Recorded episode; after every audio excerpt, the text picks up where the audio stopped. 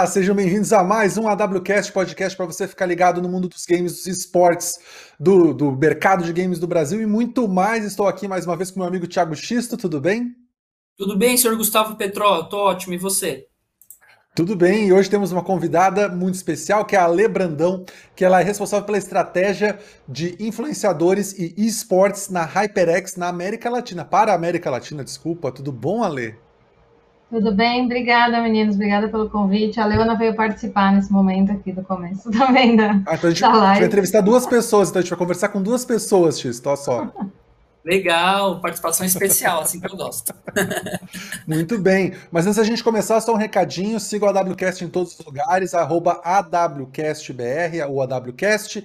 Estamos ao vivo na Twitch também com a nossa conversa aqui, mas você pode acompanhar depois tudo no nosso canal do YouTube, a WCast. Se inscreva e deixa um joinha pra gente. E vamos nessa. Ah, também dá para escutar o podcast também via áudio, é só escolher sua plataforma favorita. Estamos no Spotify também. Eu gosto do Google Podcasts, não é patrocinado, mas eu falo aqui sempre que eu gosto de usar, acho que me organiza melhor. Mas é isso, vamos lá, vamos começar. Ale, como você está? Como está seu trabalho nesses últimos tempos? Eu estou bem, obrigada pela pergunta. Está é, bastante corrido, é, porque o começo do ano foi um ano aquele, com aqueles meses de entendimento, né? Será que vai ser um mês? Vai ser um ano igual 2020, que foi praticamente tudo online, porque começou desde fevereiro as coisas ficarem online, ou se vão voltar. Então, os primeiros meses foram de entendimento, mas de fevereiro para frente, então março, abril, estão sendo meses assim bastante corrido, várias ações, mas assim sem, zero reclamações, tá tudo bastante legal. que bom, que bom. E tem um esqueminha aí que a gente estava conversando fora do ar aí, que o Xisto, vou deixar o Xisto falar aí, porque ele entende melhor que eu. ah, sim, para galerinha, a Lê vai disponibilizar um super moletom da HyperX. Então, para todo mundo que está assistindo, corre lá no Instagram da WCastBR, que daí depois a gente vai soltar todas as regras. Obrigadão, Ale, por dar um, um presentinho aí, um mimo para nossa audiência. E para começar Imagina. o papo, eu queria que você contasse ali um pouquinho do começo da sua carreira. Como foi, como, como você começou a trabalhar como profissional até chegar na HyperX? Qual foi o caminho que você trilhou? Porque é uma dúvida da galera, né? Vem muitas pessoas nas nossas, nas nossas redes sociais pedindo uma oportunidade de game, trabalha às vezes com marketing ou trabalha em alguma outra área, não necessariamente algo relacionado a games, e quer trabalhar na indústria, né? E você é um grande exemplo disso, né? Uma, uma profissional está trabalhando diretamente com marketing. Conta um pouquinho do começo da sua trajetória profissional para gente. Tá. Bom, de mercado oficial eu tenho 10 anos, eu tenho 30 e comecei aos 20, primeiro estágio, né, de, de carteira assinada de verdade, antes era só aqueles corres. É, mas a minha, a gente pode dizer que a minha carreira começou a começar quando eu tinha 6 anos, por causa de game. Que é, é uma história legal, porque meu pai trabalha com computador, tem uma empresa de assistência técnica, e ele comprou o primeiro computador da nossa casa quando eu tinha seis anos, aquele Windows 95, né? Lembra? Aquele que foi, acho que, o melhor da, da época. E tinham alguns jogos que eu tenho um irmão mais novo, só que na época ele tinha um ano, então ele não era, não disputava tempos de computador e tinha os jogos. E eu comecei a jogar e falei, eu não entendo esse jogo aqui, tava em inglês. Quero entender o jogo, quero entender o jogo, quero entender o jogo. Então fui eu com seis anos meu pai matriculou na FISC, porque eu precisava, eu queria entender o meu jogo. E na primeira aula foi bastante traumática, porque ah, eu lembro assim, vive, foi tão traumático, real, foi tipo um pânico assim de criança, que a professora escreveu school, e a minha tarefa era simplesmente school, school, continuar escrevendo school. Só que ela escreveu com letra de, de mão, né, cursiva, e eu não sabia ler, com seis anos. Então a minha, minha, minha, minha reação foi chorar, Imagina, meu pai teve que me buscar no primeiro dia de aula e a, e a física falou: Olha só, ela não está apta, né? Não está 100% alfabetizada. E meu pai falou: Escreve em letra de forma para. Acabou, ela vai fazer inglês, ela quer fazer inglês, ela vai fazer inglês. Porque foi meio que a única escola que me aceitaria, tá, por causa da idade. E é, essa história, imagina, isso nunca virou uma história até eu ir trabalhar com gaming e pensar: caramba, foi por causa do, dos games que eu fui parar em estudar inglês, por exemplo. E eu hoje falo algumas algumas línguas e realmente isso foi o que me abriu muitas portas. Então, o inglês foi precursor desde, desde criança. Eu estudei com seis, estudei até os 18, depois eu estudei é, francês, depois não, meio que junto, estudei francês, estudei italiano, estudei espanhol. Tentei estudar alemão, desisti, muito estranho. Tentei russo, porque eu queria ir para a Copa do Mundo. Aí não fui para a Copa do Mundo, também falei, não vou mais estudar russo. E agora dois anos japonês, é, porque eu realmente gosto. Eu fui estudar comunicação, acho que por razões óbvias. É, e esse negócio de querer entender um negócio e não conseguir, sempre me incomodou desde criança. Tipo assim, cara, eu quero entender. Não digo isso para tudo, né? Agora eu estou montando os computadores tal. Esses dias abri, vi onde entrar o, SSD. Falei, caramba, é legal a gente ver que tem uma barreira e você supera. Não quer dizer que eu sou especialista em absolutamente nada, mas esse tipo de, de, de, de sentimento. Então, teve sim essa experiência com gaming é, de criança, óbvio, sempre joguei, mas a minha paixão mesmo sempre foi futebol. Jogava bola, esporte no geral, assim, sempre fui boa de, de, de esporte, né, da educação física, de ser escolhida primeiro. É, mas futebol era minha paixão, até é, naquela época de, de, vestibular, época difícil. Imagino que as pessoas que escutam o programa podem ser que sejam jovens ainda, é, não sei se é, já na universidade ou que antes. Para mim foi uma época bastante trevas, porque eu não sabia o que fazer. Eu sabia o que eu gostava. Então, assim, eu já cheguei a querer estudar letras. Todo mundo me falava, vai ser professora? Você não tem perfil de professora, você não quer ser professora. Eu falei, mas eu não sei o que eu quero fazer, eu não sei o que eu gosto, eu não sei o que, o que fazer. Às vezes a gente que ainda vê o gaming e fala, ah, hoje, para começar que hoje existe internet e gente que faz coisas. Eu, nessa época, eu tinha que ir na, uma vez por ano a escola fazia aquela reunião de profissionais e você tinha que sentar e falar, ah, o que você faz? Ah, eu sou nutricionista. Será que me interessa? Era assim, parece que Tô falando da idade da pedra, mas eu tô falando de 15 anos, né? Tipo, atrás. Então, Sim. eu sempre tive essa dúvida, o que vou fazer. É, o próprio marketing, eu, eu, meu entendimento, no auge dos meus 16, 17 anos, era que tinha muita matemática. E eu sempre fui uma catástrofe. Catástrofe. De tipo assim, passava de ano, mas tipo assim, nunca entrou na minha cabeça matemática. Eu falei, o que eu vou fazer com marketing? Vou me ferrar? Não sei fazer conta? Vou, né? Vou repetir. Eu não via o marketing como ferramenta de branding ou essa experiência, etc., que foi o que depois eu fui entender o que é o que hoje eu trabalho. Então, é, eu fiz faculdade de comunicação, sabia que eu não queria trabalhar com qualquer coisa que não fosse entretenimento. Eu brinco que desde a época eu falava para minha mãe, tipo assim, se, se, eu não puder usar tênis, eu não vou trabalhar, para começar. É, ah, mas vai ser o quê? Vendedor em loja? Eu falei, não, eu vou achar uma empresa que me aceite, que eu não vou usar salto, sapatilha, putz, que sabe? Foi, sempre foi um negócio dentro de mim. Mas eu não tinha o gaming como uma opção. Talvez pela época, nunca imaginar que a gente teria jogadores profissionais ou campeonatos e um cenário tão desenvolvido. Então, o caminho que eu, que eu segui de comunicação foi o que deu, né, de estágio. Ainda fiz um estágio que bem bacana, que eu trabalhei para a equipe do, do SeaWorld nos Estados Unidos, os parques é, Busch Gardens e tal. Então já comecei a entrar um pouquinho em entretenimento, já era super legal. E terminei a faculdade, decidi fazer pós em marketing esportivo, porque eu falei, eu quero trabalhar com futebol, quero trabalhar com esporte. É, sempre gostei de música também, então trabalhar com evento. Eu queria fazer alguma coisa por ali. Então eu fiz a, a pós de, de, espor, de esporte, ó, de marketing esportivo, é, trabalhei para uma agência que atendia Adidas, então já comecei a me aproximar com o esporte, já comecei a me, me aproximar com o futebol. E depois dali, é, alguns outros, algumas outras experiências com futebol. É, Copa América, Copa do Brasil, é, Libertadores, enfim. É, eu estava bastante estabilizada em, em, futebol, é o que eu sempre quis, né, nesse, nesse sentido.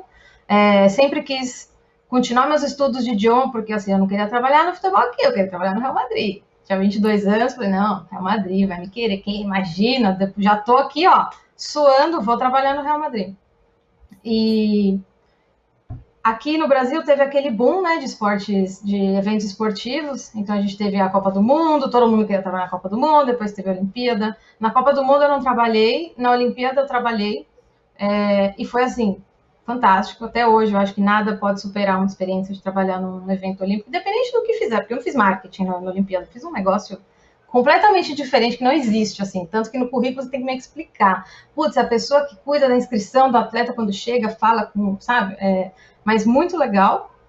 E depois disso, que acabou o boom, né? Ficou todo mundo desempregado, todo mundo da galera do esporte, poucas vagas e, e muita gente. Eu tive algumas frustrações com futebol, várias. assim, durante o trajeto eu sofri bastante assédio, eu sofri bastante machismo, um monte de coisa. Aquela coisa, né? Engole, putz, não é, não é engole, eu nunca fui meio assim de, de abaixar a cabeça, mas quando você tá criando sua carreira, você, você engole uns sapos e chora em casa, né? Tipo, de raiva. É, mas sempre assim, focada no meu, no meu objetivo. E quando acabou a Olimpíada, é, eu fiquei, eu vou fazer agora, né? Porque eu já tinha tido alguns, eu tinha três clubes de futebol que eu tinha tido algum tipo de chateação, assim. Eu falei, meu, tá acabando, acabou, só tem esses clubes aqui. É, eu não queria trabalhar com vôlei ou algum outro esporte assim. Não passava pela minha cabeça esportes. Até então, eu tô contando toda essa história, eu já estou nessa linha já faz uns quatro anos e pouco, sem pensar em gaming em momento nenhum. É, e eu tentei uma oportunidade de trabalhar com futebol também, que foi um processo seletivo na Espanha. Eu fui finalista, tipo, de 13 mil, eu cheguei até os 150, fui duas vezes para a Espanha, gastei todo o dinheiro que eu tinha para fazer essas entrevistas e não passei na última fase. Imagina, eu decepcionada, pobre, não puta, mas tipo assim, o que, que eu vou fazer da minha vida? Tipo assim, era isso, eu era perfeita para esse negócio aqui. Não fui escolhida, não tem como, não tem como eu chegar e falar, gente, faz uma recontagem aí, vamos ver de novo. Não tinha como. Eu voltei e dois dias depois, obviamente que isso é muita sorte e coincidência e o momento, então muita gente pode ouvir falar, ai, deu sorte. Pô, caralho, dei muita sorte. Foi, um, foi, foi a pessoa certa no momento certo. Mas vai fazer uma conexão. Um amigo meu, que é o Caio, que trabalha comigo na HyperX, meu, me ligou, a gente sempre foi muito, muito amigo, muito próximo. Ele fez jornalismo, eu fiz comunicação, eu fiz relações públicas na mesma faculdade, a gente era vizinho, muito amigo, desde a gente tinha 13 anos. Ah, tô precisando de alguém aqui para fazer um freela, precisa saber espanhol e para mexer com social media e tal. Ah, né? Tô, tô, tô, posso. Nunca fui social media, mas assim, na comunicação, sendo agência, você faz de tudo um pouco, né? E eu vim, nessa época eu tava morando no Rio, eu vim para São Paulo para ajudar ele nesse freela era para Kingston e para HyperX. É, então, dentro da, da, primeiro que na entrevista que eu fiz, né, até para pegar o frio, eu falei, olha só, eu sou gamer, sou de console, né? Tipo, sempre fui. Naquela época eu jogava ainda bastante Clash of Clans, bastante coisa tipo no on go, sabe? É, beleza, vem aí, faz aí o negócio. E eu tive a oportunidade de ir para Califórnia, que a gente teve um, um, um, summit lá. Eu conheci todo o time, Kingston HyperX, e, e eles viram minha, minha experiência, né? Eu falo bastante, eu sou bastante, eu falo com bastante paixão, né, das coisas. E eles falaram, nossa, sabe que aqui tem uns times que ninguém nunca cuidou deles, assim, não é que ninguém nunca cuidou, a gente nunca teve um especialista que soubesse falar a língua deles, porque a gente faz o marketing e eles são uma ferramenta tal. Quer dar uma olhadinha aí e tal? E aí eu comecei a me aproximar dos times e a, o término desses dois meses de, de freela, que era uma substituição de uma pessoa que estava de licença, eles criaram essa vaga para mim, eles criaram uma vaga especialista de, de esportes. E junto com esportes veio, ah, também tem uns streamers aqui, os influencers, na época é tudo influencer, né? Não era muito streamer, os influencers e tal. Também é jogador. Falei, não, tudo bem, vamos, vamos aí. É, e essa experiência começou só América Latina, é, parte que fala espanhol, então, por isso eu falei a conexão, foi talvez pelo meu interesse, é, assim, acho que não é muita gente que fala tanta língua, então é algo que sempre chama atenção e a pessoa, que, acho que, pelo menos na minha experiência, tipo assim, putz, no mínimo essa pessoa é esforçada, porque para ter aprendido tudo isso, ela é centrada, estudiosa tal, então é algo que eu realmente me orgulho bastante. E foi por causa disso, tipo, ah, eu tenho uma amiga que é de comunicação e fala espanhol. Vem. Por eu ter o background de esporte, muita coisa eu consegui trazer por parte de ativação. Quase tipo, Palmeiras, eu preciso de um jogador para fazer um photoshooting. Fúria, eu preciso de um jogador para fazer um photoshooting uma ativação. Tem certas coisas que o core não muda, é, é o mesmo core, e só que assim, infinitamente melhor o game por N coisas, pela galera que trabalha, pela idade das pessoas que trabalham, pelo tipo de comunidade saudável que a gente está ano após ano criando. E, e foi assim que eu fui parar na HyperX. Eu não, eu não fui atrás dela, ela também não foi atrás de mim, foi quase que, putz, a gente se conheceu, bateu um papo e falou, nossa, acho que a gente pode fazer coisas juntos. É, então foi assim, se eu posso dar um conselho disso tudo que deu certo é prepara a base, porque oportunidades podem vir, e quando ela apareceu, quanto mais preparado a gente está para abraçar um desafio. Não é que assim, nossa, eu já era especial. Meu currículo naquela época era curso de futebol e não sei o que, não sei o que lá, tal, tal, tal, tal, tal. Não era nada de game. Mas nada que a gente não estude aprenda continuamente. Todos os dias é conhecer pessoas novas, conhecer jogos novos, oportunidades novas, ver o que as outras pessoas estão fazendo, cuidar bastante do seu benchmarking, do seu networking. E sempre olhando para o vizinho também, né? Ver, ver o que está acontecendo. Sempre olhando para o vizinho. Né? É, não, tipo, tá, concorrência. É não, exatamente, mesmo, exatamente. Para pegar, ver o que está rolando, né? Ver o que está acontecendo. Não dá para ficar estagnado, né? Tem que sempre evoluir, sempre melhorar, aprimorar, né? Acho que isso é, o, é, é, um dos fatores mais importantes que quando uma pessoa procura emprego, quem está né, ali avaliando uma pessoa que está procurando emprego, ela, ela acaba buscando mesmo. Né? Esse é um, um, resuminho de como eu fui para lá. Não, eu até, até achei interessante, porque você falou dessa sua, desse seu background no, no, esporte, né? Assim, acho muito interessante, porque a gente conversa aqui com outras, conversou com outras pessoas já, né, do, do, do na WCast, e a, a, gente vê que tem muita semelhança do esporte com o esporte, né?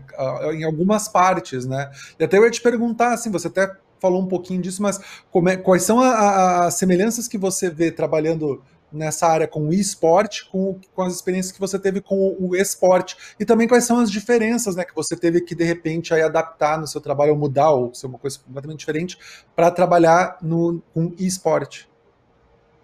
Acho que a questão macro, que é a paixão e a competição, é algo assim completamente relevante para uma posição tipo a minha que é a marca que patrocina, né? A gente tem que separar, óbvio, tem N players, então tem o, o o time, que obviamente a organização é quem faz a, a competição, mas a gente como marca, e eu trabalhei várias vários, várias oportunidades com patrocínio, ativação de patrocínio. Então, o que, que a gente quer? O que, que o gaming traz e é junto, a mesma coisa do futebol. Futebol a gente ama de paixão nacional, etc. Então, pô, uma pessoa que vai ao estádio, ela vai viver aquele negócio. Então, você colocar uma cabininha lá de fazer uma ativação, aproveitar essa paixão, não sei o quê. As marcas que estão junto com isso, elas querem os valores que tudo aquilo traz dentro da organização, né? Tipo, Gillette Barcelona, precisão, sabe? Aqueles exemplos clássicos assim de marketing.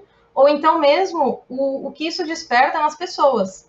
A paixão, você é um, é um fã que ele provavelmente não vai deixar de ser fã tão rápido. Agora, obviamente, as coisas no, no esporte são muito recentes, não dá para chegar em conclusões assim, mas, por exemplo, no futebol, a gente vê gerações que são fãs de um mesmo time.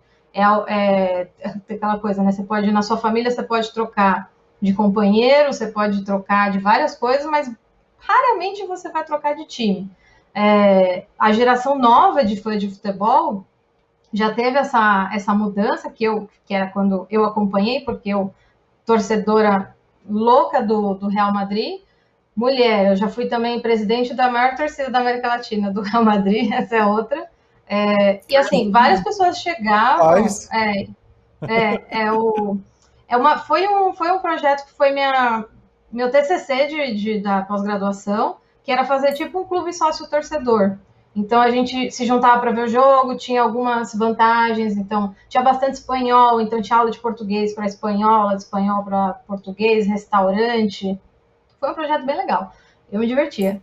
E Não bastante imagino. pessoas perguntavam é, bons tempos. Eu fico lembrando, nossa, poucas preocupações na vida e ver jogo de fim de semana. É, não que hoje eu não vejo jogo de fim de semana. E, enfim, sempre essa coisa de, ah, mas por que o time que tá lá longe e tal? Pô, você não foi aqui? E eu falei, olha só, eu não tive essa experiência de, de criança no estádio. Entendeu? Meu pai é corintiano, meus tios são palmeirenses, era todo domingo briga, porque os tios queriam que eu fosse palmeirense enquanto meu pai é corintiano, Corinthians, nunca fui. É, até que eu falei, eu vou achar o que eu gosto, entendeu? Eu vi os Galácticos e falei, eu gosto disso aí, independente de onde estão. E o game, meio que a galera que tá entrando hoje no game, isso já tá nato, entendeu? Você pode ser torcedor de um time daqui, mas você também pode ser torcedor de um time de fora. Provavelmente o jogador que você gosta brasileiro já tá jogando numa organização de fora. E isso acontece também com o futebol. Tipo, tem os fãs do Cristiano Ronaldo, entendeu? Galera da, da China, por exemplo, torce para quem? Pro Cristiano Ronaldo. Ah, então você torce pro Juventus. Não, torce pro Cristiano Ronaldo. Ah, então você torce pro Barcelona. Não, torce pro Messi. Isso, isso existe. É, então, com essa experiência também, na hora que você vem pro gaming, você vê que hoje os jogadores, eles já são é, embaixadores super importantes e criadores de opinião independente de onde eles estejam, eles também têm essa, essa bagagem de, de fãs. Então, é, isso é algo que no começo o futebol não tinha, porque naquela época a gente não tinha Instagram. O cara não era formador de opinião, ele não falava com ninguém em lugar nenhum. Hoje todo mundo que é famoso, de certa maneira, vira um formador de opinião, e o gaming ainda tem a stream, que é uma formação de opinião ao vivo com a galera, essa troca. É, tanto que vários jogadores hoje de futebol já estão também na, na stream. É, eu acho que para mim só acrescenta porque agora começa a tudo fazer sentido, assim, tudo se, tudo se conectar. Mas o core mesmo, eu dei uma volta, mas o core mesmo, acho que é essa questão de paixão, de competição, de. Eu sempre tento pensar no amor, porque a gente sabe que tudo tem problemas, mas no futebol tem muito mais, porque já está lá há muito tempo e os diretores já estão, sabe? É uma coisa que, nossa, ali é engatinhar para mudar. E muito dinheiro, etc. Aí no game todo mundo que já está aqui, pô, são jovens, são novos. Você já consegue ver o crescimento de. A gente consegue ver uma fúria. Eu lembro da fúria há três anos. Olha a fúria, três anos depois, ou cinco anos depois. Imagina ela daqui dez. A gente vai poder postar e falar, eu estava lá quando isso aqui era mato, estava mesmo. A gente já, ainda tem essa, essa oportunidade. Isso é muito, muito vantajoso. Bacana. E Ale, você, eu queria que você falasse um pouquinho como você, porque você tem toda uma visão profissional, você tem uma formação profissional, você passou por vários, várias empresas, né, da questão do esporte. E eu tenho uma dúvida também é, bem conectada com a do Petró, que assim, a gente sempre tem uma visão que o futebol brasileiro, ele é totalmente desorganizado. Quando a gente compara, por exemplo, com o europeu que você deve conhecer super bem, né, o da Espanha, que é o talvez seja o, o maior do mundo, né, na questão de futebol, de profissionalização, investimento, é, times e tudo isso. Como você, você disse que teve algumas experiências em, em, clubes, né, em clubes de futebol. Eu queria que você falasse como, como você vê a estrutura dos clubes de futebol do Brasil. Tem uma questão é, já bem importante que é o conceito desses clubes, eles não são empresas, eles são ONGs, né? Eles não têm, por exemplo, o presidente não tem uma responsabilidade pessoa física perante o clube que ele está representando, então, no meu entendimento, isso já muda muito a questão da figura, né? Aí é rolação de dívida e todos esses, pro, esses problemas que a gente vê. Como você vê a questão da profissionalização do futebol do Brasil no nível de marketing, de profissionais realmente com formação, com experiência lá dentro, e levando isso para o esportes. Né? O esportes tem essa diferença para mim que é muito importante. As organizações são pessoas jurídicas com donos, então se você está devendo, vai ter uma pessoa ali que vai ser responsável por conta disso, vai ter uma pessoa que vai responder por conta disso. Então, no meu entendimento, isso já muda muito a questão da figura, né? Só que, por outro lado, tem muito menos investimento, né? Esporte não chega não deve chegar a 5% de investimento do futebol brasileiro, por exemplo.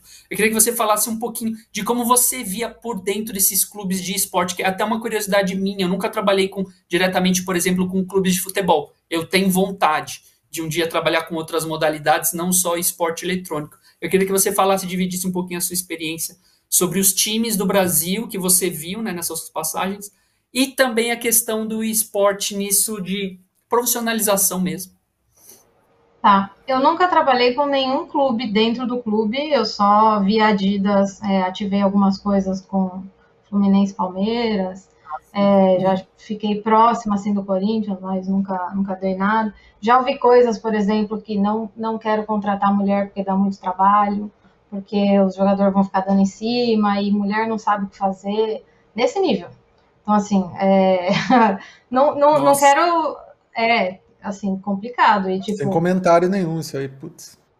É, e, e não é que assim, estavam oferecendo um salário milionário, entendeu? É tipo assim, era um, tra um, um é, é o sonho. O sonho faz você aceitar algumas coisas. E nesse Sim. caso, na verdade, assim, não, não, me, não, não me quiseram. E não é que o, o, cara não sabe quem eu é, porque vira e mexe depois eu encontrava, sabe, de chamar pelo nome e sobrenome. Então, assim, não é que, tipo, putz, essa pessoa nem, nem chamou atenção.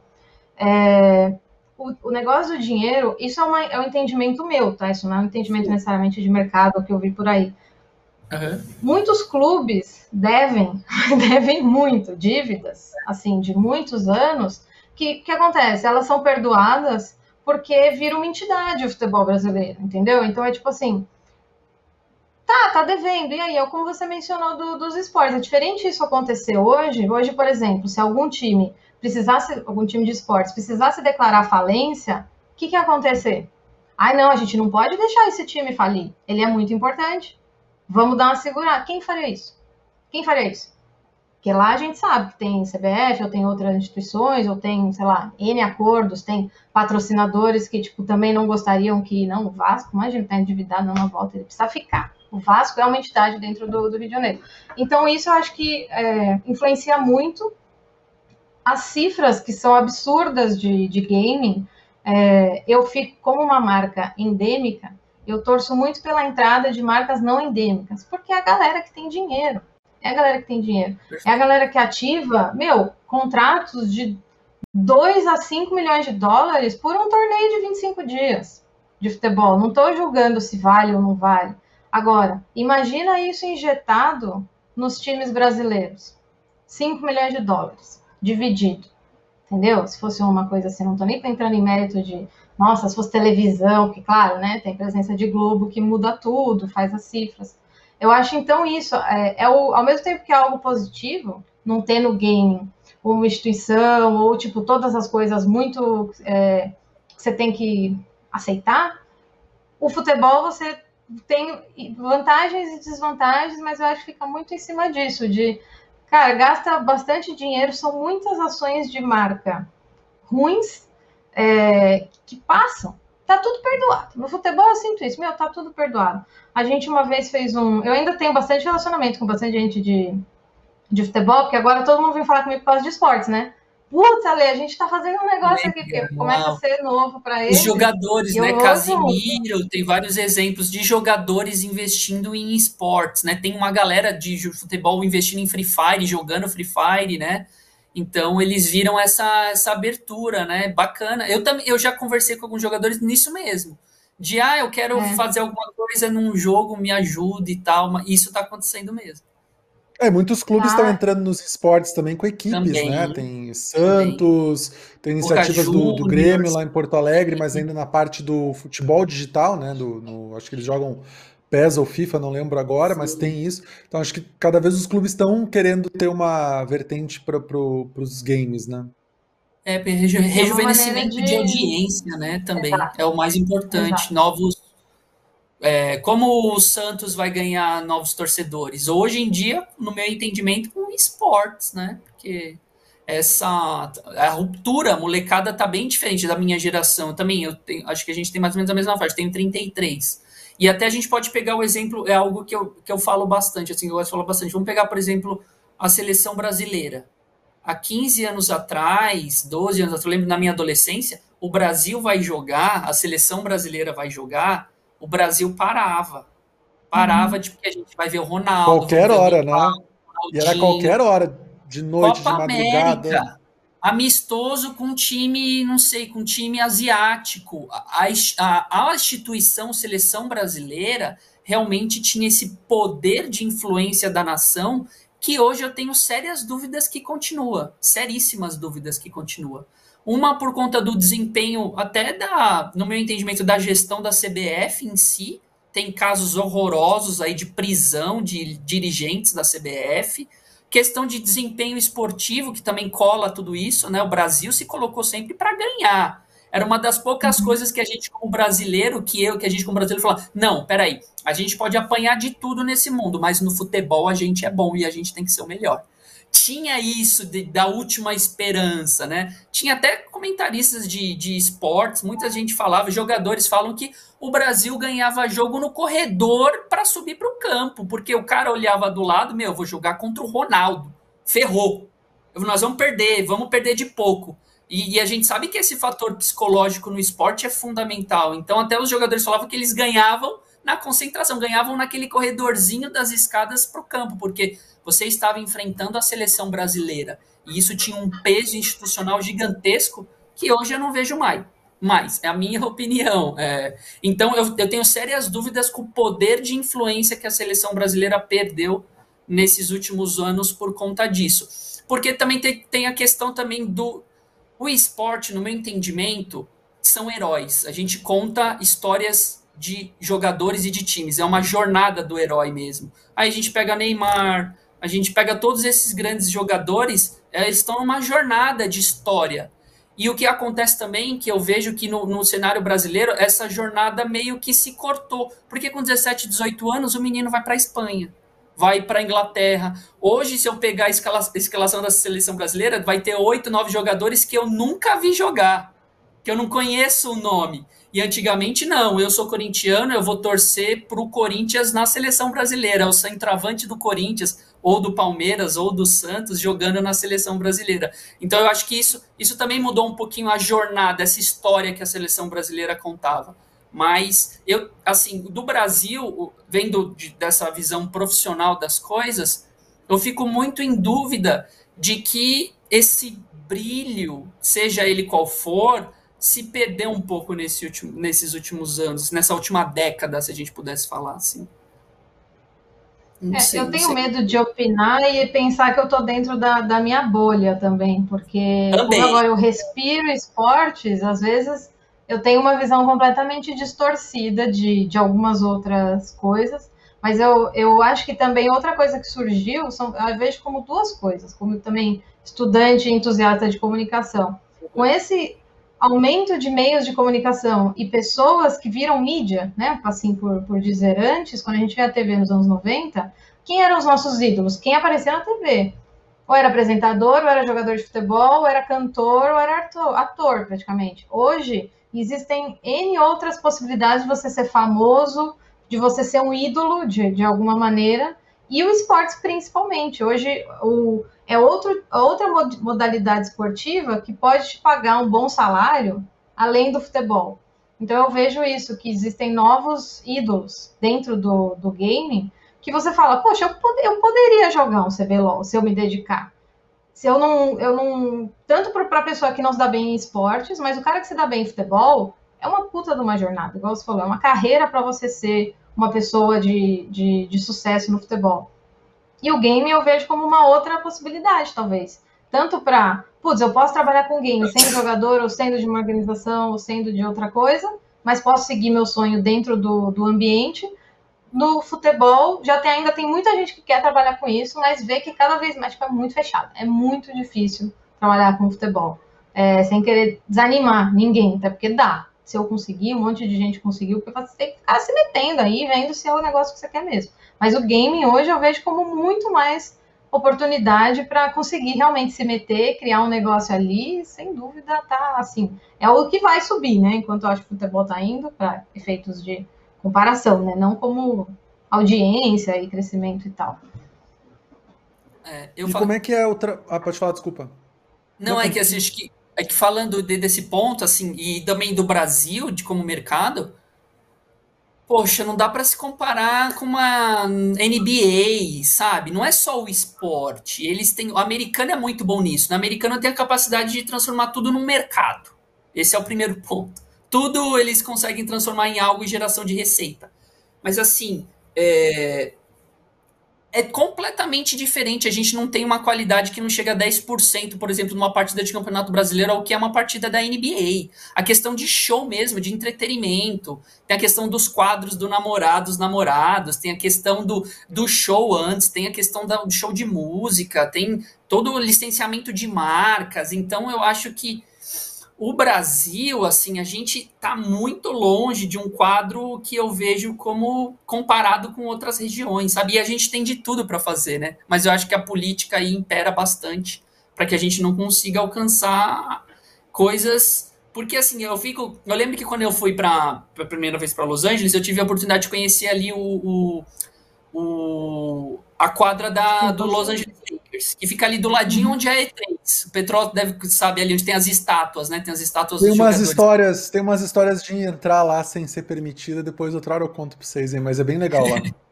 Sim, e lá é incrível. E assim, e além da NBA, tem a, a tinha a WNBA, que era a feminina também, que movimentava uhum. bastante coisas.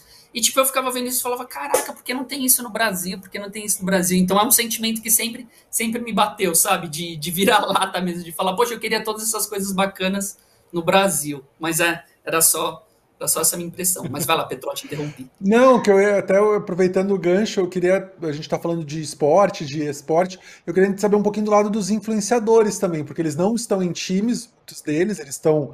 Eles têm a audiência deles por streaming, ou como você falou anteriormente, né, via redes sociais, por Instagram, hoje se comunicam. Então, como é que é, é, é o teu trabalho com influenciadores, no sentido, tipo, se tem alguma diferença com o esporte, também com os, os atletas com que você trabalha também em times?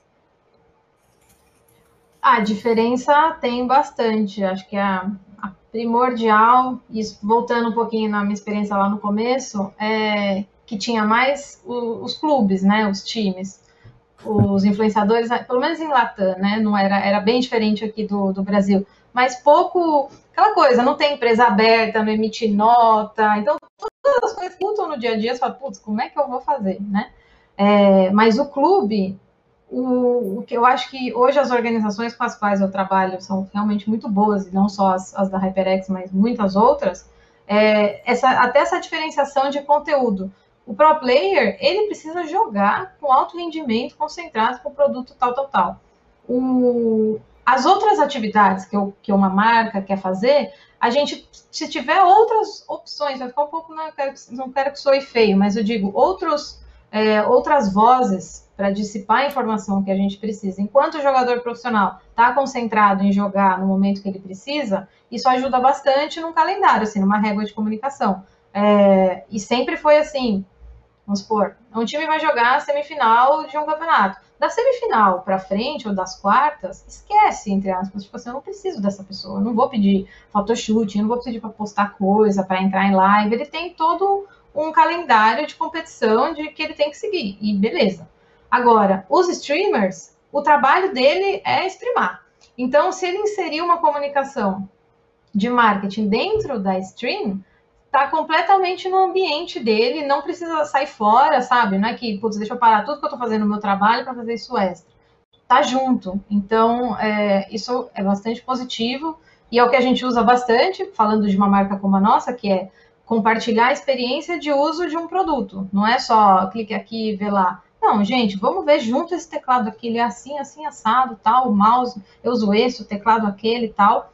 E o Pro Player, a gente aproveita muito do alto rendimento dele, de quem ele é, do tipo assim, ele usa os melhores produtos, então, assim, tá clara a mensagem que a gente quer passar. O cara não é top mundial, isso eu digo de, de HyperX nível mundial, porque se você vê os, grandes times, às vezes até nem patrocinados pela HyperX, usam HyperX. Então a pessoa vai falar assim, porra, ele usa HyperX, é no mínimo bom, no mínimo serve pro, pro jogo dele. Então tem toda aquela coisa de será que eu tiver, que a gente até brinca, né? Será que eu tiver esse mouse eu vou conseguir jogar melhor? Pode, pode até ser, pode até ser.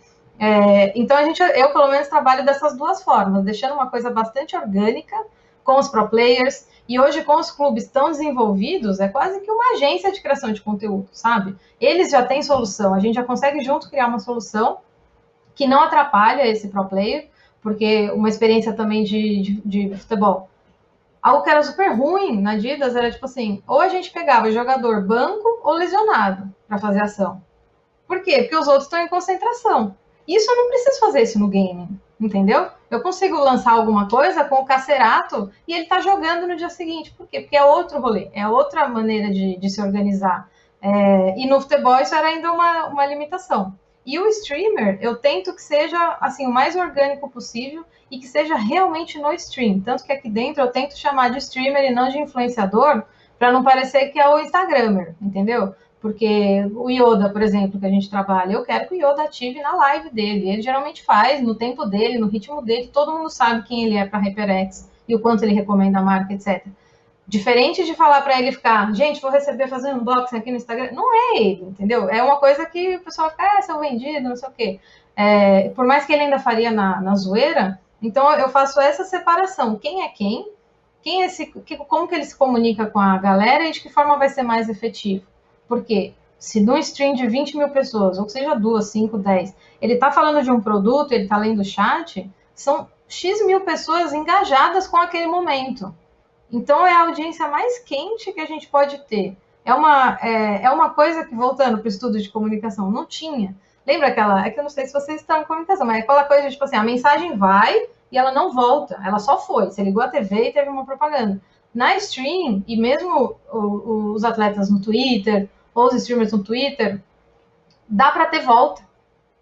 Dá para ter volta. Hoje não é mais a, a, a, a Kabum, a Amazon que escreveu, compre HyperX. Ah, mas é bom. Aí a Amazon vai responder, é bom sim. Hoje a gente tem outras tantas bocas, né, que, que podem não falar é bom, é bom, compra, não compra, mas mostrar a experiência de verdade. Tanto o do YouTube, que vai subir, estou subindo o meu unboxing, esse é o produto, e na live essa conversa. Oi, Yoda, o que, que você acha que eu compro, esse ou esse? Putz, eu uso esse, mas eu já usei aquele, eu gosto de mouse pequeno tal. É muito genuíno, muito, muito. Claro que a, a HyperX permite que a opinião seja genuína, porque modéstia à parte, é tudo muito bom. Então não é nem ah, esse é melhor ou pior. Você gosta do quê? Sua mão é grande ou pequena? Você gosta de teclado grande ou pequeno? Tem, tem de tudo, sabe?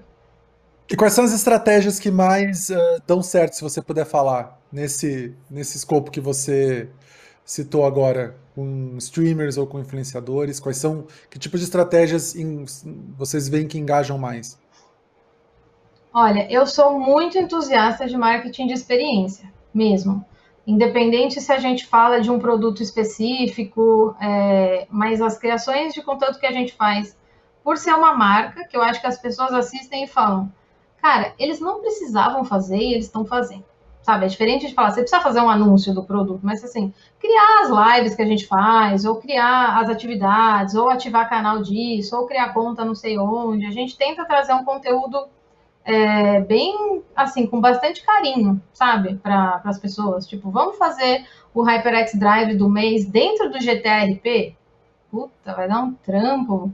A gente pode fazer normal? Pode, mas vamos fazer dentro do GTRP? Vamos, vamos colocar o Cé Loiro sendo entrevistado pela Nive, vamos criar um avatar dela, vamos, vamos. E as pessoas que trabalham com a gente falam, vamos, vamos junto. Isso para mim é muito importante. A pessoa que está trabalhando com a gente goste da gente e queira fazer. Ele pode até pensar, puta, mas vocês são doidos, as coisas que vocês inventam. Mas faz feliz. Não é fácil porque é uma entrega de patrocinador. Putz, tem que postar esse negócio aqui. E isso é um feedback até do Casimiro. Tipo assim, se vocês verem o jeito que o Casimiro fala de HyperX, é muito orgânico, é muito genuíno. Sobe coisa, uh, tô aqui no meu game, é verdade. É, isso é o que dá mais certo, que as pessoas vejam que ninguém tá, tá sendo obrigado a postar nada e que as pessoas realmente estão fazendo porque elas curtem e junto a tudo isso, a nossa, o nosso carinho com a comunidade, de sempre estar tá criando coisas novas, de sempre estar tá criando conteúdo, fazendo atividade, fazendo ações com os streamers, apoiando o streamer pequeno, apoiando o streamer grande, apoiando o clube, apoiando N oportunidades que a gente consegue. Falo eu consegue queria... porque não dá para fazer tudo, realmente. Exato, exato, mas muito legal, eu não queria imaginava. Te, queria te perguntar, assim, é, na questão do influenciador, o que, que você enxerga, assim, quando você está talvez ali analisando um perfil, alguém que pede, olha, me ajuda, me manda um setup, estou começando. O que, o, quais são os pontos de você com essa visão profissional que você tem, com essa experiência? Quais são as dicas? Quais são os pontos mais importantes que você daria para um influenciador que está começando agora, que está com uma live pegando, sei, 50, 100 pessoas, que está no início da trajetória, para ele já começar também, além de construir a comunidade dele, ser autêntico, a dar essa camada profissional de ficar ali um conteúdo saudável e atrativo para marcas como a HyperX, ou até mesmo como você deu exemplo aí de marcas não endêmicas, o que, que você enxerga, o que, que você vê de dica, e principalmente o pessoal que está começando, porque num determinado momento, né, que o streamer cresce bastante, ele já tem toda uma estrutura. Se a gente for falar, por exemplo, a estrutura do Yoda, da questão da mãe dele, da empresa, né, do é o grupo que ele tem ali, já tem uhum. bastante pessoas trabalhando por trás, né? Mesmo sem precisar ter essa grande equipe, é, eu acho que o pensando na base, ser uma pessoa organizada, não só durante o seu stream, porque tem gente que é um, um, dá um show na stream, mas também fora, nos bastidores, organizada com e-mail, organizada com as tarefas, é, porque eu já tive oportunidade de que, tipo assim, é muito difícil trabalhar com alguém, ou mesmo falar com essa pessoa. Horários, às vezes eu vejo alguém no Twitch e falo assim, ai, que bom, você vai curtir, porque não sou eu que tô falando, mas, tipo, é, horários que você fala com a pessoa que você está interessado, o jeito que fala com a marca, tenta, sabe, nem que seja criar um e-mail briefing, assim, eu sou essa pessoa, eu faço isso, eu tenho interesse nisso, a HyperX é uma marca assim, ou qualquer que seja a marca, porque é igual qualquer outra coisa. Por exemplo, se eu sou de comunicação, eu faço um release sobre gaming. Não adianta eu mandar para 250 e-mails que não tem nada a ver com gaming, porque as pessoas vão falar, beleza, mais um e-mail. E eu vejo as empresas hoje, é, que deve ter muita gente assim, muita gente que não sabe o que é o gaming e que acaba recebendo oportunidades e perde porque não sabe o que fazer. Tem muita empresa que não sabe ativar. Então, o quanto mais essa pessoa propor soluções, entregas, então fala assim, pô, a gente pode trabalhar junto, eu tenho esse, eu tenho um podcast, eu faço a live assim, eu posso colocar isso aqui. Eu sei que dá um super trabalho e às vezes não, não deveria ser você, criador, que tivesse que fazer tanta coisa, mas se você tem alguém que te ajude como manager, ou o quanto mais você conseguir mastigar, assim, pelo menos aonde você quer chegar, as coisas que você pode fazer, e oferecer isso de solução para as marcas. Tem muita agência, né? Já teve a época do boom da agência de, de criadores, mas ainda tem, que justamente pensa nessas soluções, pensando em qual é o que, que a empresa está buscando. Porque às vezes eu recebo um e-mail assim, ah, seria ótimo para HyperX. Aí eu, tá, por quê? Não que não seja, mas por quê? O que você, o que você acha que tem a, a, a agregar? Você sabe a estratégia da, da empresa? A gente é uma marca que deixa mais ou menos claro a nossa estratégia. Mas e as outras? Então, por exemplo, eu vejo que a gente fez todo um mês de conteúdo da mulher. Começou a chover e-mail sobre propostas para trabalhar com o campeonato feminino ou com times. Por quê? Vimos que a HyperX é uma marca que se importa. Tudo bem, a gente fez um mês de um milhão de coisas, mas a gente faz todo mês. Ah, anunciamos o Pietro o Enzo Fittipaldi. Aí chega em meio de Fórmula 1. Vimos que a Reprex está na Fórmula 1? Tipo, é muito legal. Você vê que as pessoas realmente estão vendo essas coisas. Então, isso é legal na hora de procurar marcas também. Ver com o que elas estão trabalhando, o que você poderia somar, porque, assim, como marca, a maioria, eu imagino, segue uma estratégia, segue uma razão de fazer aquelas coisas. Então, putz, essa, essa marca faz muita ação de filantropia. Vou montar uma live especial de arrecadar, não sei o que, acho que pode ter a ver com eles. Então, acho que isso seria. É, é o que eu gosto de, de, de, pensar, porque eu não vou atrás de números, por exemplo. É, na verdade, dificilmente a gente vai atrás de, de talentos, porque não dá para somar. Soluções tipo a Fúria, por exemplo, que tem todo um time de streamers, para a gente como marca é incrível, porque a gente acaba que conhece vários streamers, estão sob um contrato com a Fúria, então tem um manager, a gente sabe que está tudo correndo bem por ali, eles conseguem ativar a marca e a gente consegue ativar também, porque eles já estão lá. Agora, é muito difícil, pensa eu, com cada streamer. Cuidar de 50 pessoas. Não dá. Fora o resto do marketing, né? Porque tipo, tem mais um monte de coisa. Tem que lançar produto, tem que criar conteúdo, tem que fazer bastante coisa. Então, às vezes é isso, não é nem falta nem de interesse meu, da marca, ou de qualquer outra marca que vocês, que vocês escreverem, vocês, pessoas, né, do, que, que sejam criadores. Putz, essa marca nossa nem respondeu, tal. Às vezes foi isso, foi às vezes um, um mau momento da pessoa, ela não entendeu a solução, porque às vezes eu vejo também que marcas escolhem os clubes de esporte justamente porque tem toda uma estrutura, tem diversas soluções. Então eles vejam, putz, o clube pode me ajudar nisso, nisso, nisso e nisso. Fora a paixão, que né, tem que ser o, o, o primeiro motor. É, agora, como criador, claro que quanto mais sua comunidade cresce, mais o seu conteúdo é bom, mais atenção você vai chamar das pessoas, então pode chegar pessoas interessadas em você. Você também pode ser proativo de, de ir atrás, mas acho que ter essa base, ter o seu Media Kit, ter essa mapeado tudo que você pode, é, não digo oferecer, porque você não tem que pensar também o criador como, ah, é minha mídia aqui, ó, bota suas coisas co-criar. Putz, tem essa marca tem a ver, os valores tem a ver comigo, a maneira como eu sou, ou etc. Não precisa ser HyperX, pode ser outra de periféricos, pode ser endêmica, pode ser não endêmica, porque algumas é tipo, você, criador, precisa muito daquela marca. Por que, que a marca precisa de você? Putz, eu preciso de um monitor da Zoe. Acredito, deve ser muito legal ter um monitor da Zoe. O que, o que você tem a oferecer para a Zoe? É, eu acho que falta isso. Eu, pelo menos, recebendo e-mails a cada tanto, poucas vezes eu recebo algo bastante completo. Por exemplo, teve um que a gente recebeu pelo Twitter de uma menina que ela pede um setup para o namorado, que é o Espoleta, que é streamer, a gente obviamente conhece, já jogou muito com Yoda. E ela escreveu de um jeito assim, tão fofinha, do tipo assim, cara, o microfone dele quebrou, ele tá subindo na live dinheiro para arrecadar, quando chegar na metade vai por metade, só eu sei do esforço dele, então não sei o quê. Quando a gente conhece a pessoa, entende essa, é, porra, olha o carinho que essa pessoa teve. E está no nosso alcance físico, literalmente, é um alcance físico e mental, e dar a mão para ajudar, a gente tenta, no máximo. Não vou dizer que se eu receber 100, eu vou conseguir ajudar 100.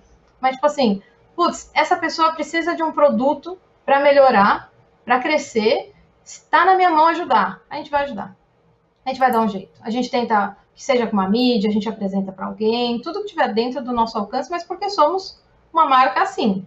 É, outras não tem uma especialista de esportes influenciador que recebe e-mail sobre isso. Tem uma pessoa de marketing que recebe 250 tipos e vai olhar esse e falar: não tenho tempo, não vou conseguir ainda. Então, talvez também mapear quais são as empresas que estejam fazendo mais esforços e não pensar, tipo, opa, tem dinheiro aí, vou lá. Não, pô, essa empresa tem interesse, vou lá ver o que, que daria para fazer junto, o que, que daria para cocriar.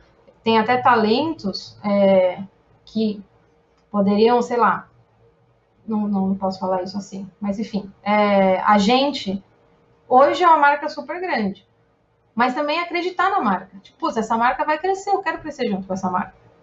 Vou, vou aceitar, não digo que trabalhar de graça ou nada assim, mas é eu vou aceitar dar sofrida, porque no começo é sofrido para todo mundo, até então é relacionamento. O que a pessoa gosta? O que eu gosto? Como é que ela fala? Como é que eu falo? Ele vai falar que eu quero? Até entender isso. Ah, outra coisa, relatório. Se você consegue justificar suas ações, não é só, ai, viram tantas pessoas no meu stream. A parte intangível. Olha, essa pessoa comprou o que eu, que eu recomendei. Olha os comentários no chat, o sentimento, o sentimento é positivo. Tudo isso é um prêmio de bandeja para as marcas. Tipo, nossa, olha essa ação que eu fiz. Aí o cara vai lá na reunião dele e mostra, olha o que fizemos. Nossa, vamos fazer mais. Isso pode acontecer, estou falando experiência. Poderia ser assim cada vez mais e mais. Quanto mais a nossa comunidade criar coisas e chamar a atenção dos outros, tipo, nossa, não tem futebol porque não sei o quê. Vem, gente, vem aqui, vamos colocar mídia aqui, entendeu? Vamos ativar aqui, vamos fazer, sei lá, entendeu? Vamos Desde vamos pedir uma pizza na stream, cada vez vai vir mais marca de pizza, até, sei lá, entendeu? Criar coisas juntos. Hoje tem banco, que acaba que fica. Como você vai ativar um banco na sua live? Tem bastante gente que faz umas coisas bem interessantes, eu não posso mencionar nomes. E tudo isso engaja. Se fosse uma propaganda na TV, não tem essa conversa. Não tem o cara na hora entrando, se assinando, mostrando tal. Então é, é fazer isso de uma maneira óbvia, legítima e genuína, que também não fique feio, né? É, é eu, queria entrar num, tema que é o seguinte: o mercado de games, os games, né? Uh, surgem a todo tempo tem game novo, um game novo surge, a gente nunca sabe qual que vai ser o grande hit. Né? Assim como o streamer, né, que vai ver o game e tal, ele não, a gente não sabe qual vai ser o, o, próximo streamer que vai fazer um grande sucesso, e surgem muitos novos a toda hora. Como é que uh, você, na HyperX, faz essa análise? Que, onde é que eu vou investir agora? Surgiu um game aqui, uh, tá bombando, tipo Free Fire, que surgiu há, há pouco tempo e é o, o, game mais jogado hoje no Brasil. Lá atrás não daria para a gente saber que faria tanto sucesso quanto está fazendo hoje, né? Então, como é que é esse estudo? Como é que vocês fazem esse estudo para descobrir onde investir? Quero, ah, não, esse jogo aqui é o que eu vou, acho agora, ele vai crescer, mas de repente pode estar errado, é uma, é uma coisa de tentativa e erro para acertar. Queria que você tentasse explicar um pouquinho. Não sei se eu fui claro também. Sim, sim, é que assim, como eu disse, só tem eu. Não dá. Não dá. Não dá para pegar um Free Fire e falar, cara, vou pegar três streamers, vou falar uma Garena, vou fazer um. Não dá. Não dá. É, eu realmente queria que a gente chegue num, num, momento que, tipo, nossa, eu trabalho com mais várias pessoas e a gente consiga pegar um jogo no começo. Não vou dizer que eu nunca fiz, na época do, do Fortnite, é, foi um momento que a gente conseguiu, pô, recebeu um investimento extra, mapeou algumas ações, começou algumas atividades e esse só, por exemplo, só de lançar Fortnite, a HyperX vende três vezes mais headset. Só de viver. Por quê? Porque é um jogo que precisa de headset. Então, tudo isso que, acontece, que, que acontece ajuda. Muito criador hoje acaba usando o HyperX. Então, por tabela, tá, tá influenciando pessoas a usar o headset que ele escolheu, porque ele achou bom. Agora, de somar para o nosso squad ou fazer ações, se você vê a linha do tempo da HyperX, é, a gente está há vários anos com a Red, há vários anos com a Fúria, há vários anos com a Isurus, é, a Nive, o Yoda, o Pai, ou seja, a gente mantém uma comunicação sólida com esses parceiros, é, acrescenta, não diria que como squad, mas tipo assim, ativa muita gente da comunidade, ajuda muita gente, faz muita, muita, muita ação, Mas assim, não dá para sempre eu falar, putz, espera aí, deixa eu parar tudo aqui, fazer um plano e agarrar essa coisa. Adoraria, mas não dá. Não dá porque é produto lançando, é coisa acontecendo, é campeonato rolando, é, é muito trabalho. Se, se fosse assim, por exemplo, saiu o Valorant, aí eu fico, tá, e agora? O que, a gente vai fazer? Eu sei que os meus times já vão incluir Valorant, então eu posso ativar junto. Está criado uma comunicação direta. A gente pode, às vezes, colocar alguma coisa na nossa rede, a gente pode, às vezes, putz, vamos fazer um campeonatinho aqui, alguma coisa lá, mas é nível, assim, literalmente o que dá, o que dá tempo de fazer. E o Free Fire é, é algo que eu quero trabalhar mais de perto com, com Free Fire. É que, assim, é muito rápido a, a expansão. Tipo, se eu tivesse falando isso hoje com os meus 25, se eu tivesse me ouvindo com meus 25 anos, eu ia falar assim, imagina, essa mina aí, meu, dá para fazer. Gente, não dá, é muita coisa, é muito talento bom. E, e os preços, assim, ó, vão decolando, né? As coisas novas vão acontecendo e já chega numa outra oportunidade. E a gente tem um ano fiscal de empresa, falando, né? Começou o ano, a gente já tem definiu o ano em outubro. Se hoje acontecer alguma coisa, a gente fala, putz, e agora? O que a gente vai fazer com essa oportunidade agora? Tem que ver aqui se é, dá justam... pra rolar, né? É, é, era justamente isso que eu queria entrar, porque é muito rápido, né? Como você falou. Então deve ser meio assim, bem cansativo, bem uma correria muito grande para você, né? Tá, ter que acompanhar tudo isso. Mas dá, assim, por exemplo, saiu o Wild Rift.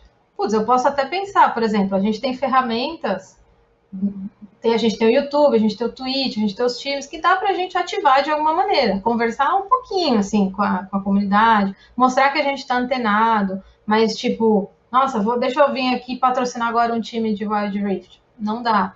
E outra coisa, eu prezo muito pelo valor e pela, pelos valores e pela história de uma organização, por exemplo. Ai, surgiu o time novo do Free Fire e já tá com um milhão. Tá, mas quem é você?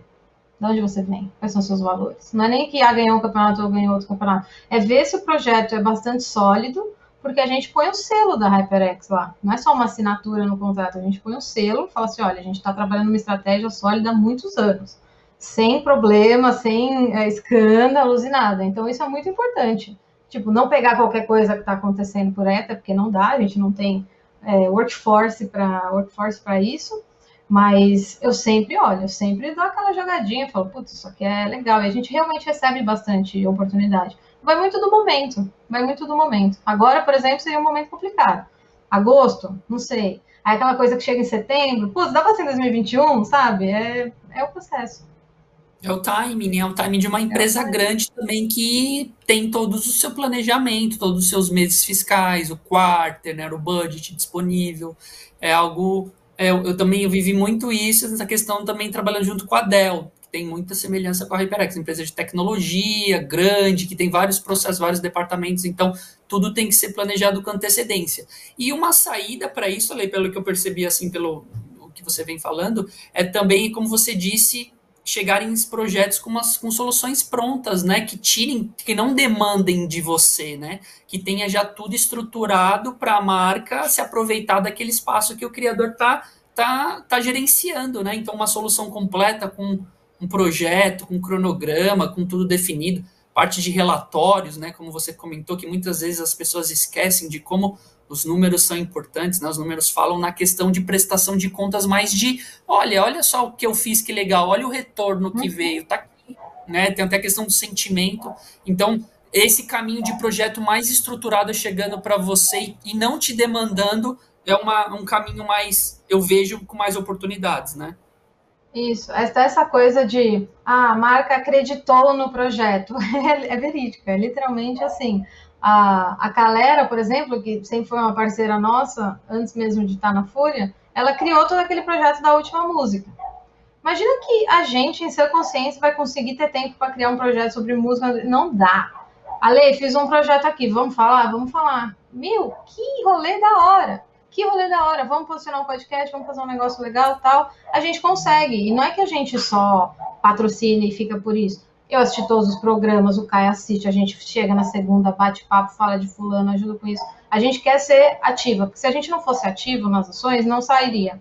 Então tem que prezar a qualidade, a quantidade e também entender limitações é, físicas e de dinheiro e investimento, etc. Então, às vezes, putz, eu te tenho uma ideia muito boa, alguém vai acreditar nisso, eu tenho certeza que alguém vai acreditar nesse projeto, seja um time, seja uma marca, seja outro streamer, alguém vai é, acreditar. Talvez faltem esses investidores anjos na, na, nossa comunidade, mas tem muito streamer que eu vejo que faz isso, que faz esse tipo de apoio, cria conteúdo junto, apoia. É, talvez é, essa, essa, isso que você falou, essa ideia ou esse projeto, não digo que um projeto pronto, cota, não, é, putz, tive essas ideias aqui, isso tem a ver com você aí, vamos criar junto, vamos criar junto é uma, uma estratégia. Tanto eu, aqui como marca, quanto imagino que outras tantas iam gostar de, de ver coisas novas no cenário. Demais. Uma, Muito legal. Uma boa parte do. A pessoa que está assistindo. Muitas Sim, dicas, né, valiosas de quem realmente está ali querendo ajudar, querendo fomentar, né?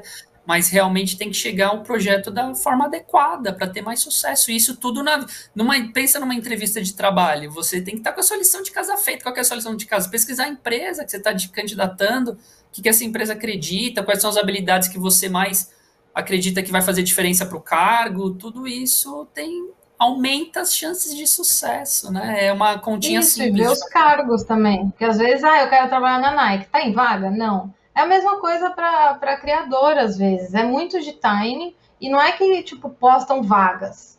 Abrimos, vamos, esse ano está sobrando vaga para patrocinar um time. Isso não acontece, mesmo com todas as marcas. Vocês também conhecem tudo de, de esportes, isso não acontece. Então, putz, essa marca não quis nem saber de mim, eu tenho X milhões. Acho que não, acho que nenhuma marca faz isso. É mais de entender se, você, às vezes, ela está procurando um negócio, você chega no momento certo putz, não era o momento certo. Que pena, cara, vai para outra, vai para balas fine, entendeu? Se a patrocinadora de, de, de periféricos não aconteceu, o que, que eu posso oferecer para balas fine? Não sei, vamos pensar, entendeu? Quem você tem de networking. A gente está num momento que ninguém faz networking físico, né? Mas pensando que isso vai eventualmente acabar, todo tipo de evento que pode ir, conhecer gente, isso também é muito importante. Eu adoro, por mais que as pessoas me vejam com uma cifra na cara, eu acho muito importante conhecer pessoas, tanto do mercado quanto do. É, para trocar figurinhas. Às vezes, tipo, putz, não é agora, mas é depois. Ou, putz, eu tenho um contato que eu posso te, te arrumar. É, é muito relevante. Muito, muito, muito. Eu queria só perguntar rapidinho para nosso tempo está tá se esgotando. Uh, sem eventos, a HyperX sempre participou muito ativamente de eventos de games, né? Já até quando eu estava no IGN tinha parceria com, com a gente estava junto com a HyperX sempre também. E a HyperX na BGS principalmente fazia torneios, enfim, trazia grandes nomes ali para mostrar a marca, enfim, e sempre tinha um grande público acompanhando. O quanto a falta de eventos impactou, se você puder falar um pouquinho, a falta de eventos físicos, né? Desculpa, impactou na no teu trabalho e na empresa. É, o meu impacta bastante, porque até na, na BGS a gente sempre prezou pela experiência é, público, talentos, times, jogar junto, sempre montou arena. É, e isso realmente fez falta. É, ano passado a gente fez duas lives que foram assim super legais, é um trabalho do cão. Eu sei que muita gente do cenário entrou para ver, tipo, deixa eu ver o que eles estão aprontando aí e tal, e foi muito legal. Então, a gente encontra soluções, encontra saídas. Foi o que a gente fez, claro, que nem se compara, é, mas eu sinto muita falta dessa troca que dá para fazer. Tipo, ah, a HyperX proporciona momentos em que você pode ver o Damiani pedir uma foto, conhecer os jogadores da Red, coisa tipo assim, a HyperX vai estar, eles vão estar. A gente quer levar isso pro, pro público.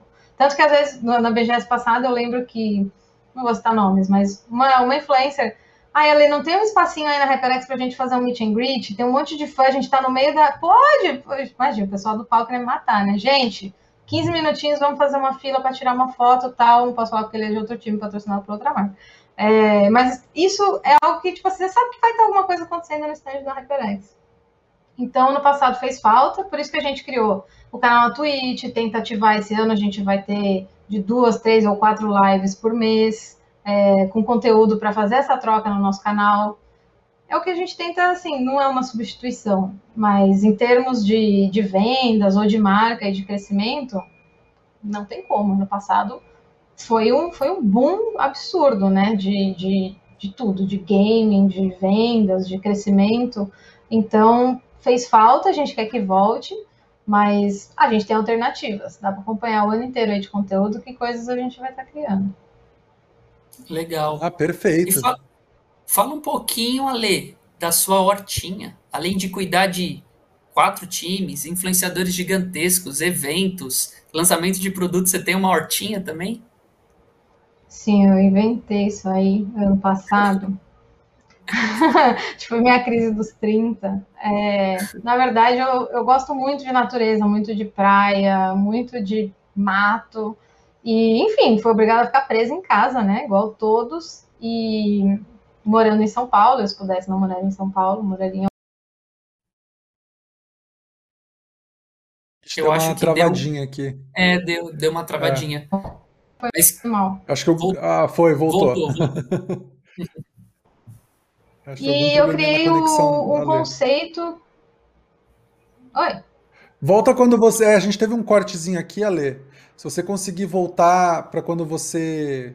Do começo da sua hortinha, que deu uma travadinha no seu vídeo. Ah, tá. Desculpa, agora tá funcionando? Imagina, tá funcionando, estamos te ouvindo. Perfeito, 100%. Tá. É, foi no, no ano passado, no acho que perto de maio, junho, eu criei um conceito na minha cabeça de horta que foi uma maneira de solucionar alguns problemas que eu encontrava em horta, além de consumir produto orgânico de horta, tá? Porque, claro, existem outras tantas hortas, mas alguns problemas, tipo, hoje você vai na horta, putz, é uma pessoa que demora horrores, vai lá na PQP, volta, ah, esqueci a cebolinha, volta para lá e bate papo, só pode pagar em dinheiro, te dá em saco de mercado. Enfim, eu criei todo um plano na, na minha cabeça de criar uma horta mais moderna nesse sentido e alguns outros, é, algumas outras vantagens de facilidade de pagamento, não usar plástico, nem usar nada que vai para o lixo, é, fazer um, um, programa de assinatura, onde você recebe a horta em casa por um preço mais acessível, porque hoje já tem grandes empresas que aí é caro mesmo os orgânicos lá, e toda uma questão de compostagem também. A gente tem um espaço já para compostar 500 quilos por de cada duas semanas na horta. Não digo uma, uma, tonelada por, por mês, porque seria muito, porque né, tem um processo. Agora, é, eu acordo todo dia às seis da manhã, querendo ou não, porque eu não digo que todo dia eu preciso ir lá, porque tem dia que assim, meu corpo realmente não funciona. Chegar lá às sete da manhã para chegar aqui nove da manhã, tomar um banho, nove e meia tá trabalhando, ou dez horas tá trabalhando, aí ficou até sete. É realmente puxado. Mas é bastante assim gratificante. Hoje que ela tá pronta, pronta, falta assim detalhes. Tipo assim, eu plantei e era um terreno, não digo abandonado, mas era uma casa soterrada. Então assim, eu já tirei quatro caçambas de entulho daquele terreno e hoje tem vida crescendo lá. Então é um projeto pessoal que eu tenho bastante orgulho, apesar de estar assim começando, tanto que eu, tudo isso que eu falei de assinatura, etc, vai começar agora em maio, porque eu esperei chegar até algum nível de, de, de perfeição, não digo, mas tipo, algum nível, tipo assim, agora dá, agora não vai falhar. É, já tô desde agosto montando essa horta, pra vocês terem noção, tirando Cuida sozinha dela? Tudo? Não, hoje eu tenho um funcionário que é quem vai todo dia, porque eu, como eu disse, tem dia que eu não consigo ir, por seja trabalho ou alguma coisa acontecendo. Tanto que eu falo, a hora que eu me divirto é a hora que tipo, não tem louça na pia, porque sempre tem alguma coisa para fazer, né? Tipo assim, ah, agora eu vou ver um anime. Vou, acabou meu dia, gente. Entreguei tudo que eu precisava, fiz tudo, né? Isso é dentro do, do que dá. E eu tô lá, emocionada com a hortinha. Eu passo sábado lá, por exemplo, o dia inteiro, fico ouvindo passarinho, num lugar mega reservado aqui da, de Santo André, que é a minha cidade. E eu tô curtindo. Quem sabe isso vira algo grande, assim, no sentido de, pô, bastante gente entende a minha ideia e pensa igual pô, é tão fácil separar os resíduos, sabe? Não jogar tanta coisa no lixo, ou comer coisa sem veneno. Então eu sou bastante confiante nessa ideia a longo prazo, né? Não é algo agora, mas que cada vez mais mais pessoas vão ter essa, essa consciência. Ah, muito legal, muito legal. De repente, daqui para frente, começa a vender os produtos, né? Não, já estou vendendo. Já estou vendendo. Nossa, incrível. Não, Sim, parabéns. Assim, inspirador. Porque, assim, é uma questão de não só também do alimento em si, né? É uma consciência de processo, né? Do ciclo da natureza, né? Eu acho que isso é importante. Se eu não me engano, eu vi um documentário do Atala, que ele falava muito disso, que as crianças hoje em dia, elas nunca viram um pé de uma cenoura ali na terra, elas não têm essa noção, veio no plastiquinho dentro do pão de açúcar. E ele bate muito, acho que o restaurante O Bill, né, do Atala, tem todo essa filosofia de ciclo de produção dos produtos, ele usa sementes, ele não descarta nada das frutas, então acho que é, um, é uma questão de é, é educação, né, educação ambiental, é. eu acho, né. É, é um processo bastante contínuo. Como você disse, tipo assim, se eu estou sozinha, agora eu estou com um funcionário, é muito, muito, muito trabalho, porque, tipo assim, na horta, se eu, você gasta muito tempo. Né, a parte de, de negócio. Tá, tá nem levando um criança. Ixi. Ah, não, voltou. Deu uns cortezinhos aqui, mas voltou, tá voltando. É, voltou. É, muita mãe, pai, leva criança. Eu já vi tipo, um cara chorar na horta.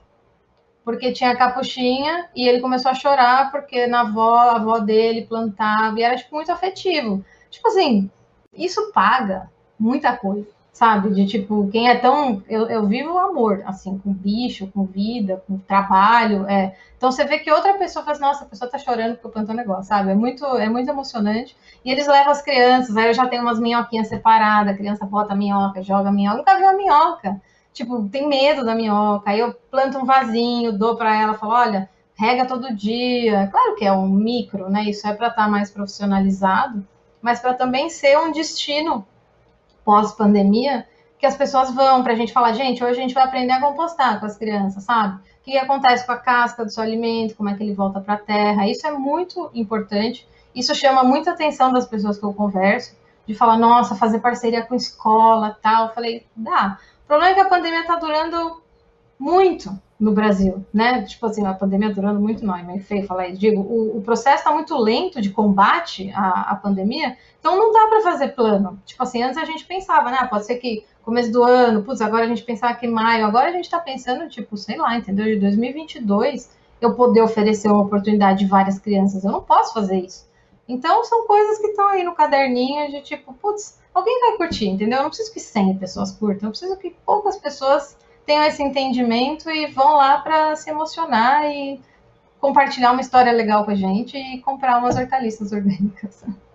É o mesmo ciclo de semear e colher para uma planta, uma fruta, tem para projetos, tem para relacionamentos, tem para nossa vida, né? A gente aprendeu. Tem até um game depois, Petro, até esqueci de te mandar, tem um game que fala sobre ansiedade, não sei se você que demora 340 horas para você zerar, você ouviu falar disso, desse jogo? Que é um jogo de um menino numa caverna que você tem que, você tem que descobrir a saída da caverna e demora muito. Aí, tipo, você pode ler para passar o tempo e tal. Aí, ó, a proposta do jogo é que você aprenda a esperar. É o que os criadores falaram. É um jogo incrível, assim, um jogo indie e tal, que teve um hypezinho. Acho que é muito disso, né? Nossa sociedade tá maluca, né? A gente tá meio muito acelerado. É, tem até as pessoas que vão e às vezes falam assim, nossa, mas não tem tal coisa. A gente está entendendo o ritmo das coisas. O tempo que elas querem crescer tem é o tempo básico, né? Você abre a tabela da, da Embrapa, ele vai te falar, alface é colhe de 30 a 35. Mas é diferente. É o solo, é a adubação, é a irrigação, é o jeito. Tudo isso é muito importante. E você falou de semente, eu uso muito a expressão seeding no meu trabalho, que é justamente quando eu pego um influenciador novo, que eu nunca trabalhei, eu chamo de seeding, que é eu vou plantar uma semente com ele vou criar um relacionamento. E a gente sempre fica, ah, vou fazer seeding, vou fazer seeding. Fazer seeding é isso, é plantar sementinhas no ambiente, na comunidade, e que cresçam gostando da gente, querendo trabalhar com a gente, saudáveis no nosso relacionamento. Ale, Queria muito te agradecer a participação no programa. Foi muito legal o papo aqui na WCast. Obrigadão de coração. Queria que você deixasse suas arrobas aí para a galera poder te acompanhar, poder te mandar mensagem, quiser entrar em contato. Tá. É, bom, o meu LinkedIn ele tá meio flodado, porque quando eu compartilhei quatro anos de HyperX, sei lá, deu 20 mil views, encheu meu inbox e falei, meu Deus do céu, tô num, nos meses, então eu sei que se alguém já me escreveu, tá devendo resposta. Mas no LinkedIn está tudo concentrado, o que é relativo a negócio. É, o meu Instagram da Horta é Ciclos Horta, com Y, Ciclos, C-Y-C-L-U-S, Horta. É, o meu Twitter é Disse Saquila, com dois L's. E é isso. E qualquer coisa também tem É. na marcação do post de vocês, só me mandar uma mensaginha lá. Perfeito. Quem quiser seguir Thiago Xisto é arroba XistoGG. Quem quiser me seguir é arroba Gustavo Petró. E é AWCastBR em todos os lugares. A gente está sempre ao vivo na Twitch, no YouTube também com nossas conversas. Depois você pode assistir on demand, a hora que você quiser. Tem os cortes também para você, se você não quiser assistir a entrevista inteira, tem os trechinhos. E também estamos em áudio. Ó, tem um, o ga- o gato está participando do programa inteiro. Ele estava dormindo, pra você. aí levantou, voltou. Agora que é E, estamos, então, e também estamos em áudio também no Spotify ou na sua plataforma de podcast favorita. É isso, Thiago Xisto. É isso, pessoal. Muito obrigado, Ale. Papo incrível. E até a semana que vem, pessoal. Muito obrigado pela presença, galera do chat. Aí a mãe do ETA, tem o time da, do ETA aqui, do Matheus Ueta, que tá Ai, outra- fofos. Adoro Um beijo para a Lei aqui, o Ziblar, é, tem uma galerinha que participou aí do chat, o de. Eu tenho muito problema com esses nicks da galera da Twitch, eu acho muito difícil. Digin, NFPS, muito obrigado para a galera que deixou uma, uma mensagem para gente. Obrigado, pessoal. E você falou até semana que vem, Xisto, porque hoje é feriado, mas não é sábado. Estaremos de volta na sexta. Verdade, mil desculpas, gente. Até sexta-feira.